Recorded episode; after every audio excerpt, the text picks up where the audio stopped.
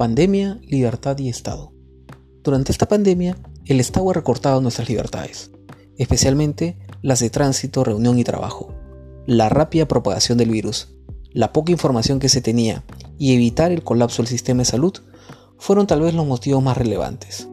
Proteger nuestra salud y la vida justificaban este sacrificio, y el apoyo ciudadano a la medida fue prácticamente unánime. Así, aceptamos vivir una cuarentena casi cavernícola. En vez de cueva, nos refugiamos en una casa con internet, cable, Netflix, libros y demás. Y en vez de ir a cazar animales, salimos a comprar alimentos y medicinas, así como a retirar dinero de los bancos. Tuvimos que cambiar nuestro ritmo de vida. De lo contrario, la tasa de mortalidad se habría disparado a niveles escalofriantes. Sin embargo, hubo gente que, sin encontrarse en el grupo de actividades esenciales, salió desde el día 1 para trabajar porque vive del día a día. Su situación no les permitía refugiarse en casa y esperar a que la cuarentena pase. ¿Qué tienen en común la mayoría, si no el total de estas personas? Pertenecer al ámbito informal de la economía y contar con escasos recursos económicos. En las últimas semanas y días ya ha salido a trabajar otro grupo de peruanos a los que siendo formales o informales ya no les alcanza el dinero otros también han salido con destinos a sus ciudades porque se habían quedado sin un lugar donde dormir y sin dinero. Era lógico que mantener las restricciones de la cuarentena tendría un alto impacto económico, pero nunca hubiésemos estimado esta cifra. 42% de peruanos afirman haberse quedado sin trabajo debido al COVID-19. Pensar que la realidad de todos era la misma ha sido un grave error del Estado peruano. En la región fuimos de los primeros países en iniciar la cuarentena, pero el aislamiento por sí solo no era garantía de éxito. La percepción inicial de que las cosas se estaban manejando bien se diluyó. Los aplausos a las 8 de la noche dejaron de ser masivos y se mezcló una sensación de pesimismo con preocupación.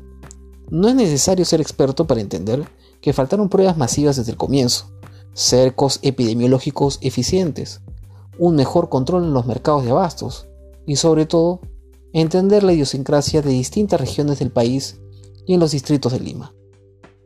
También es cierto que un sector de la población ha sido muy imprudente y además sería injusto achacarle a este gobierno la responsabilidad exclusiva de las deficiencias institucionales que hemos visto a casi todo nivel. En menos de dos años no se pueden eliminar radicalmente las carencias que arrastra el Estado desde hace décadas. Hay que actuar con la realidad que existe y no con la que soñamos. No obstante, hay cosas imposibles de ocultar. El presupuesto público en salud asciende al 10.4% del presupuesto nacional, cuando en la región el promedio asciende a 15%. Hay un déficit de 40.000 médicos e irónicamente el nombre oficial del 2020 es Año de la Universalización de la Salud. Los gobiernos regionales y locales por su parte no se quedaron atrás y han demostrado que la descentralización ha fracasado rotundamente. Se convirtieron en sedes de la ineficiencia, mediocridad y corrupción.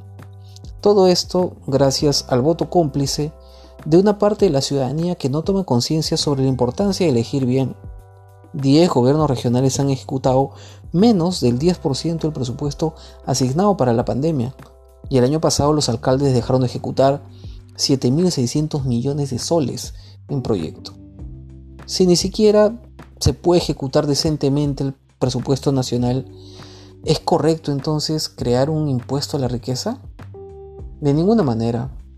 O al menos no tiene sentido ni es justo hacer pagar a los de siempre. Esto contraviene la igualdad ante la ley y por ende resulta discriminatorio.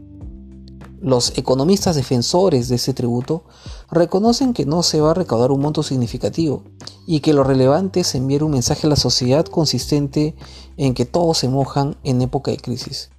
Ese argumento es demagogia pura y un atentado a la libertad económica y la propiedad privada. Un tributo no se crea para enviar mensajes políticos.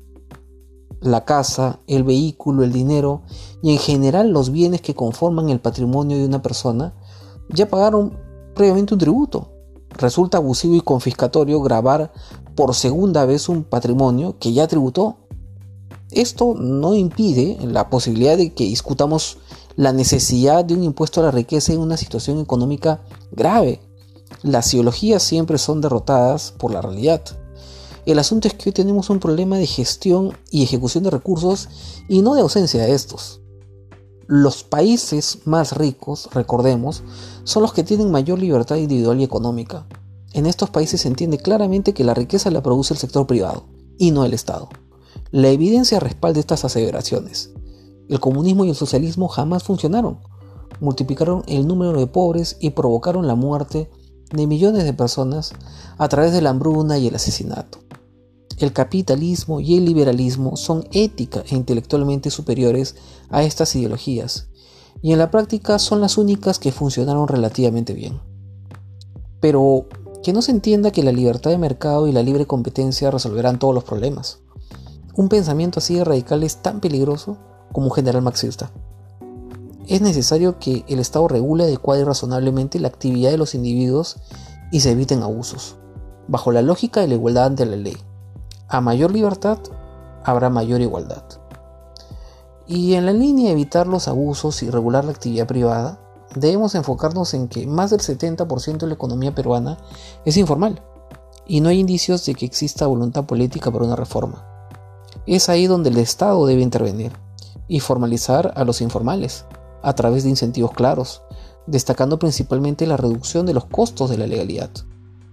El empresario informal no paga impuestos y tiene licencia para explotar a su trabajador. ¿Queremos un Estado eficiente? Comencemos por exigirle que corrija esta situación y coadyuve de una vez al inicio, al reinicio paulatino de las actividades económicas. Dejemos de estigmatizar al empresario formal e inventar una falsa batalla entre ricos y pobres. Hacer empresa y ser rico no es un delito. Es lamentable que algo tan elemental se tenga que explicar en estos tiempos. El empresario necesita vender mejores bienes y servicios a un mejor precio para sobrevivir en el mercado y es un benefactor social que genera empleo y aporta al Estado con sus impuestos. Esta pandemia ha iniciado una nueva batalla cultural que pone en debate el rol del Estado y los individuos. Sin fanatismos y en base a la evidencia empírica, admitamos el gran aporte que han dado las ideas de la libertad.